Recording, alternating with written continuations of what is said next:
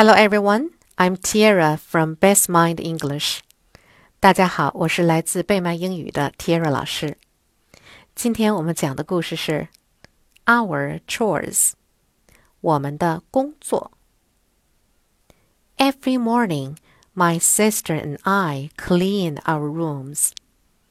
When we are finished, we go downstairs and have breakfast with our parents. Next, we help wash and dry the breakfast dishes before we go to school. We have a dog. His name is Rex. Every morning and every night, my sister and I take Rex for a walk with our mom or dad. We also give him food and water.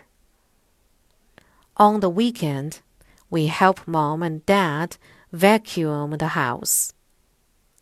We like to help keep the house clean. Word list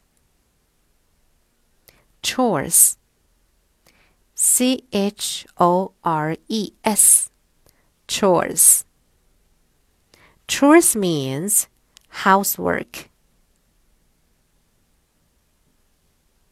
Vacuum V A C U U M. Vacuum.